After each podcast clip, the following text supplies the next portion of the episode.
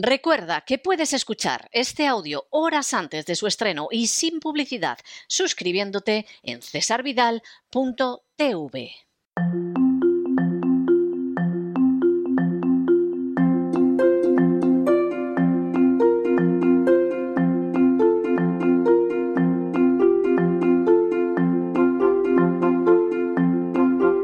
Palabras al aire con Sagrario Fernández Prieto.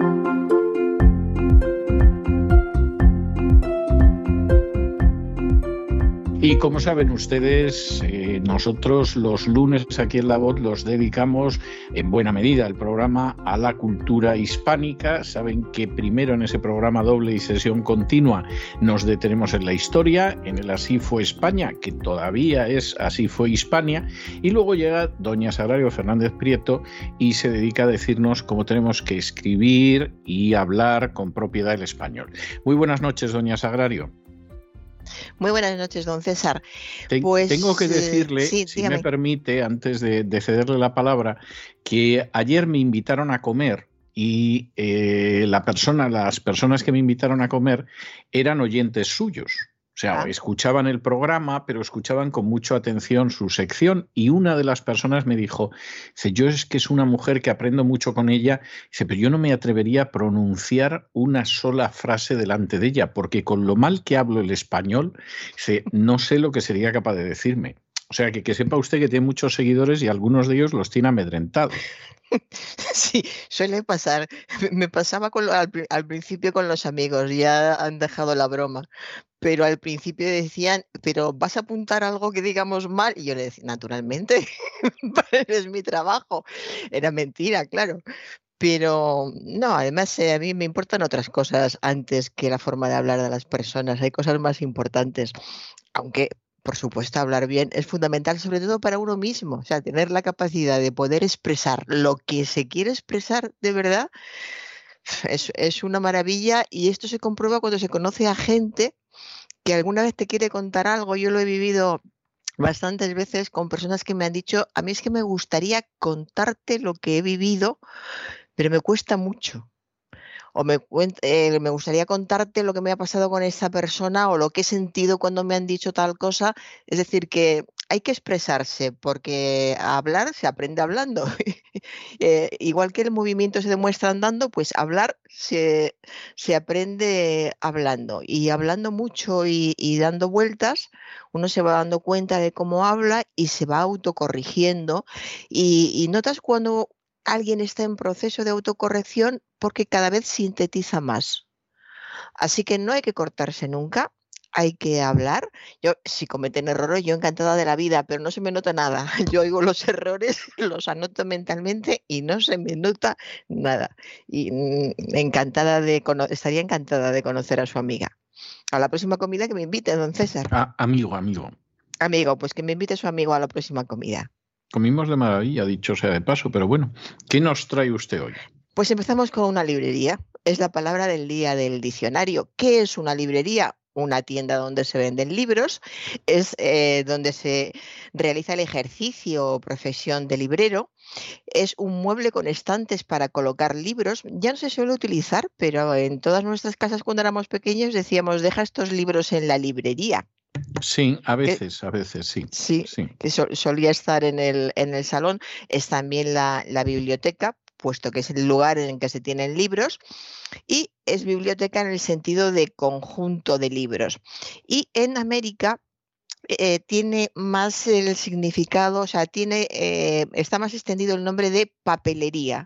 Papelería, que es una tienda donde se venden libros y muchas más cosas. De hecho, en los barrios de nuestra infancia, la librería del barrio de mi infancia tenía libros, pero también tenía folios, bolígrafos, plumas y era el lugar donde se arreglaban las plumas. Fíjese, yo creo que ya no se deben arreglar las plumas, ¿no? Se estropearán. Eh, sí, Sí, sí, sí se arreglan, pero es muy raro. Bueno, no sé ahora mismo, porque claro, yo hace nueve años que no estoy en, España, pero cuando yo salí de España, yo conocía un lugar donde todavía arreglaban plumas, que no estaba lejos de casa además. Sí, pues en mi barrio de la infancia había un lugar con un señor al que todos los del barrio recordamos, que se llamaba Guzmán, que era amabilísimo, nos trataba muy bien a, los niños, fomentó muchísimo mi amor a, la lectura. Yo le pedía novelas y él me preguntaba, eh, yo elegía los libros, me los llevaba y después iba mi madre a pagarlos. Y entonces él me preguntaba, este está bien, pero no sé yo si es para ti. ¿Se lo has preguntado a tu madre? Y yo decía descaradamente que sí, y así leí yo, bueno, lo, que leí gracias al bueno de Guzmán. Eh, queremos buscarle un grupo de toledanos para recordarle, pero no, no lo encontramos. Bueno, pues después de recordar las, las librerías que tantos buenos momentos nos regalan, pasamos a la huelga de los camioneros porque la época es la que es y menuda época estamos viviendo. En España tenemos huelga de, camioneros, se está notando en los supermercados eh, bastante, bastante. Y eh, vamos a la lengua. Decía el representante, hay cuatro puntos claves para negociar. Me preguntan, ¿puntos claves o punto clave? Eh, tanto puntos clave, puntos clave, con clave en singular, como puntos claves, los dos en plural, son válidos de la expresión inicial, que es punto clave. La inicial sería punto clave. Y luego podemos decir puntos clave o puntos claves. Uno sería un sustantivo en la posición, otro sería un adjetivo, pero aparte del valor gramatical, el sentido sigue siendo el mismo, que es la, idea de que algo es fundamental. Puntos claves, puntos clave, cuáles son los puntos fundamentales. Y ese sentido, ese significado no cambia en ninguno de los dos casos. Así que son válidos los, son válidas las dos opciones. Eh, vamos ahora a un ministro del gobierno que decía, que dijo, no tenemos conflictos con los marroquíes. La pregunta, ¿marroquíes? Dijo marroquíes, ¿está bien? ¿No es marroquíes? Duda. O sea, después de todo lo que estamos viviendo, bueno, a mí me viene muy bien, claro. Lo que le chocó a algunas personas de mi entorno es que dijera eh, marroquíes. A ver, los sustantivos y adjetivos terminados en i o en u tónicas, como en este caso marroquí, acaba en i tónica, admiten generalmente dos formas de plural, una con ES y otra con S. Aunque en la lengua culta, subrayado en la lengua culta, suele preferirse la primera, es decir, se prefiere, es preferible en, lengua, en la lengua culta decir bisturíes y no bisturís, y, y decir tabúes y no tabús se prefiere, pero no es que sea incorrecto. Si decimos tabús y bisturís es correcto, pero tenemos que ser conscientes de que en un, en un ambiente culto vamos a escuchar siempre bisturíes o tabúes y si estamos en ese ambiente, pues podemos o no adaptarnos si queremos, según queramos, pero hay que, hay que conocerlo. Y en los gentilicios, que es de donde hemos, eh, eh, de ahí hemos empezado hablando de marroquíes, en los gentilicios, aunque no se consideran incorrectos los plurales en ese, solo en ese, se utilizan casi exclusivamente en la lengua culta los plurales en es, es decir, decimos israelíes, marroquíes, hindúes o bantúes. Así que marroquíes, eh, correcto, y ya hemos explicado. Y continuamos otra vez en el supermercado. En un supermercado, una joven eh, a otra. Fíjese, según están los supermercados, y esta criatura decía que no encontraba alimentos gluten free gluten free. Y le está muy bien, gluten free, no, no, está bien. gluten free. Además, ya sabes, ese, ese perfil de chica joven de 20, 20 y pocos que parece que ha nacido rodeada de gluten free y le sale con toda espontaneidad y le pregunta a un reponedor qué pasa, oye, que no veo alimentos gluten free y el reponedor me, busque, busque por la esquina. Los reponedores hay que tener cuidado con ellos que siempre te mandan a buscar una esquina cuando no saben exactamente dónde están las cosas. Es broma, unos sí y otros no, pero a mí me ha pasado más de una vez lo de busque por la esquina. Pues, ¿qué necesidad hay de, de decir gluten free? ¿Por qué no dice no encuentro alimentos sin gluten? Que además eh, es algo completamente normal. Hay muchísimas personas que, que, buscan alimentos sin gluten y que lo dicen de esta manera, no van diciendo gluten free, alimentos sin gluten. Y vamos a otro anglicismo, una amiga a otra. Aquí, sin embargo, hubiera sido muy común, ¿eh? Aquí hubiera sido muy común entre hispanos. Es... Sí. sí, porque, porque claro, ya lo de gluten free es como si fuera eh, fuera la definición del anuncio, ¿no? Entonces tú ves el anuncio, vete a saber lo que te están vendiendo, cereales o, pan o yo qué sé, cualquier cosa, y, el anuncio te dice gluten free, entonces ya estoy buscando cosas gluten free, ¿no? O sea, puedes, puedes escuchar estas cosas con toda tranquilidad. Sí, claro, es, allí es, es más lógico. Aquí yo he observado en algunos anuncios que lo que. ¿eh? Ya, ya, ya, pero que es más lógico porque hay muchísimos. Eh, bueno, están, están en Estados Unidos, están en América y hay muchos hispanos que, hablan esa mezcla de, español e inglés, el, el spanglish famoso. Y eh, aquí he notado en algunos anuncios que lo que hacen es, no, no se pronuncia, no escuchas eh, cómo lo pronuncian. Eh, llevan la cámara al gluten free directamente, donde ponen gluten free, después de dar el anuncio unas vueltecitas, esto por allá, y acaba con un paquete de algo donde puedes leer gluten free, pero no, lo han pronunciado. Parece que es como una manera de, Yo creo que es táctica. O sea, quieren que te quedes con el, con el paquete, te quedas todo entero, con todo el paquete, con la marca clarísimamente, pero luego enfocan al gluten free en vez de decir sin, gluten. Bueno, y ahora vamos a, dos amigas que estaban saliendo del, del cine y una de ellas le decía a otra sobre la película, es mucho más que una película feel good. Feel good. Eh, esto ya eh, es la tercera vez que, esta vez lo he escuchado, las otras dos veces lo he visto. Hace poco vi una película en una plataforma y luego había comentarios y decían, yo no creo que sea una película feel good, así que debe de estar bastante extendido. Feel good mm, es sería literalmente una película para sentirse bien. Eh, más directamente en español podríamos decir, pues es mucho más que una película amable, que una película agradable, me parece a mí.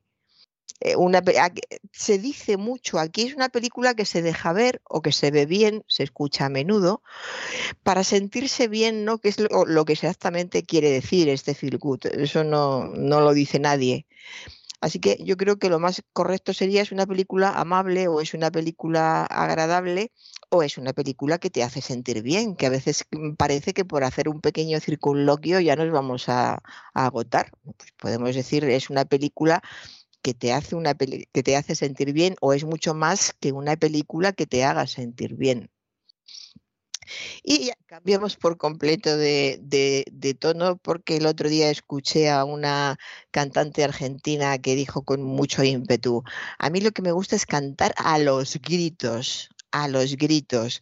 Es correcto en Argentina cuando nosotros decimos, en, español decimos a gritos, me gusta cantar a gritos, y hay un modismo eh, argentino que es a los gritos, equivalente a nuestro a gritos. Me gusta cantar a los gritos, no es incorrecto, es un modismo argentino que, aunque habla, hablen español, es el español de América y en cada país de América que habla español hay una serie de, de modismos y de giros que son propios y que se diferencian de la forma en que se dice en España y no es en absoluto incorrecto. A mí lo de a los gritos me hace gracia porque parece que cantar a los gritos es más a gritos que cantar a gritos, como decimos en, España. Por supuesto es igual, pero es una impresión que da. Quizá es por la forma en que lo dijo la cantante.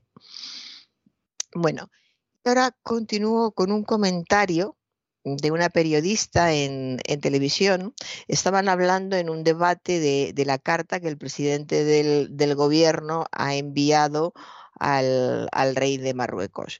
Y una Carta, carta sonada, misiva que ha sonado en el mundillo, sí. Sí, sí, sí, eh, ya, lo creo. Y una de las periodistas que estaba en la, en la del debate, era un debate, dijo que la carta, refiriéndose a la carta de Pedro Sánchez al rey, la carta es de una servitud increíble. Servitud. Servitud. Y, ¿Cuál es, es un anglicismo casi con seguridad? No, y claro, si, eh, le doy si la hubiera visto, si le doy una pista enseguida. No, no le hubiera parecido a usted que hablaba inglés, sí. No, eh, no era, hablaba algo, algo nacional, servitud. España a la derecha y hacia arriba. Ya, Servitud. Viene, viene del latín, pero fíjense qué curioso, vamos a hablar de servitud, eh, la, la primera palabra que hemos nombrado, procede del latín servitus, y en el, eh, en el diccionario dice que es un término desusado. Además, desusado en, en, las dos acepciones que viene. Desusado, estado o condición del siervo, y desusado, trabajo propio de un siervo. No lo utiliza ya nadie. Y luego tenemos servidumbre, que procede del latín tardío servitudo, que sería estado o condición de servio, perdón, de siervo, estado o condición de siervo, que eh, esta persona es lo que tendría que haber dicho. La carta es de una servidumbre increíble. Pero la señora es catalana, don César, lo dijo en catalán, mm, servitud. Ya, ya, ya. servitud en catalán es correcto, pero es que no estaba hablando catalán, estaba hablando español. O sea, en este caso no era un anglicismo, era un catalanismo y, y encima sí, ay Dios. Eso es. Además, en, catalán eh, pronuncian la de final, eh, la pronuncian casi como una T o T directamente según el caso. Sí, Con servitud. Servitud dijo. Bueno, y continúo con un, reportero desde Ucrania. Bueno, esto ya lo comenté el otro día, pero está siendo curioso con todo lo que, lo que está pasando. Es una palabra que se repite muy a menudo. Se está repitiendo en España con, con la huelga de camioneros y se repite en los reportajes que vemos desde Ucrania. Otros convoys esperan delante del Parlamento. Convoys continuamente, todo el mundo dice convoys. Ni una sola vez he escuchado el plural correcto que ya comentamos el otro día, que es convoyes. Otros convoyes esperan delante del Parlamento. Convoyes viene, es el plural de convoy, como leyes es el plural de ley, o bueyes es el plural de buey, o ayes es el plural de ay. Son palabras que terminan en Y precedida de vocal y forman el plural de esta manera, de convoy, convoyes, y de ley, leyes, pero sobre todo de convoy, convoyes, que ahora se está oyendo tanto que, choca muchísimo que, que, no se diga bien eh, nunca. Eh, no sé por qué convoyes a la gente que lo dice, pues eh, le debe de sonar mal o no le suena en, en absoluto. Bueno, continuamos con un eh, crítico de cine. Esto también me lo comentó una persona cercana, que sí era correcto esto de indaga en las profundidades abisales del alma humana. Esto de abisales eh, le sonó muy, muy raro. Me decía, será abismales, ¿no? Podría haber dicho abismales. Indaga en las profundidades abismales del alma humana. Hubiera sido muy parecido porque abisal procede del latín tardío abisus, que significa abismo. Es decir, que abisal y abismal tiene el mismo significado. Lo que pasa es que proceden de un término o de, o de otro, del latín tardío o de, o de abismal directamente. De modo que eh, abisales también es correcto, abismal es perteneciente a abismo. En geología se refiere a una zona marina que se extiende más allá del talud continental y corresponde a profundidades mayores de 2.000 metros. Y también en geología perteneciente o relativo a la zona abisal, o sea que la zona abisal es la zona que tiene una determinada profundidad de, pues en este caso, como hemos dicho, de más de 2.000 metros. De modo que en la indaga en las profundas abisales del alma humana es correcto. Y si hubiera dicho indaga en las profundidades abismales del alma humana, también hubiera sido correcto. Y eh, ahora un, error muy, muy común que se escucha muy, muy a menudo con una, con una palabra eh, negativa en el sentido de que es una enfermedad, los cánceres. Los cánceres. Cada vez hay más cánceres de tal cosa. Los cánceres ahora se tratan de tal manera. Cáncer es una palabra llana que eh, se transforma en el, eh, se convierte en plural y se convierte en palabra esdrújula y es cánceres. De cáncer, cánceres. De modo que los cánceres en esta época se tratan de tal manera. Es eh, el mismo tipo de palabra que, que póster, por ejemplo, para tenerlo claro. Decimos póster y pósteres. Póster, lo que pasa es que hay dudas porque póster es una palabra que procede del, inglés. En inglés se escribe igual, póster. Entonces hay gente que se puede eh, escudar en que él eh, dice la palabra en, inglés. O sea que si alguien dice he puesto los pósters en mi habitación, eh, no es tan grave porque puede estar utilizando la palabra póster en inglés siempre diríamos, si está hablando en castellano, ¿por qué ha introducido una palabra inglesa? De acuerdo, pero lo ha hecho y entonces podría ser, sería pósters eh, aceptable. En el caso de cáncer está clarísimo y en otras palabras similares lo mismo. De modo que los cánceres y los pósteres. Pósteres nos suena raro, ¿verdad? Estamos tan acostumbrados a decir pósters, pero el correcto, el plural correcto es pósteres, pósteres. Y ya termino con un debate en el que un invitado le dice a otro, pero es que no te das cuenta, te estás contrariando tú mismo. Te estás contrariando tú mismo. ¿Qué quería, qué quería decirle? El que estaba contrariado era precisamente el que decía esto y quería decir que se estaba contradiciendo, que es, e, algo que dicen eh, mucho los, invitados a los debates, los, tertulianos. Te estás contradiciendo tú mismo. Eh, contrariarse, dijo contrariarse por contradecirse. Y contrariarse es eh, disgustarse, enfadarse, mientras que contradecirse es decir lo contrario de lo que se afirma o negar lo que se da por cierto. Eso es contradecirse. Y mm, contradiciéndome o sin contradecirme a cabo, don César. Pues me parece, me parece estupendo, me parece estupendo y, en fin, yo le voy a dejar hoy con una canción así de estas que, que producen una inyección de adrenalina en el cuerpo, que es el famoso I Feel Good de James mm. Brown. ¿Eh? Y, en fin, aquí le dejo yo con James Brown y su I Feel Good hasta el jueves de esta semana, Dios mediante. Pues me voy con mi amigo Phil Brown y hasta el próximo día. hasta el próximo día. Y con estos compases verdaderamente trepidantes del I Feel Good, hemos llegado nosotros al final de nuestra singladura de hoy del programa La Voz. Esperamos que lo hayan pasado bien, que se hayan entretenido, que hayan aprendido una o dos cosillas útiles y los emplazamos para mañana, Dios mediante, en el mismo lugar y a la misma hora. Y como siempre, nos despedimos con una despedida sureña. God bless you. Que Dios los bendiga. El programa La Voz es una producción de Artorias Incorporated y al amparo del derecho a la libertad de expresión no se hace responsable de las opiniones vertidas en el curso del mismo.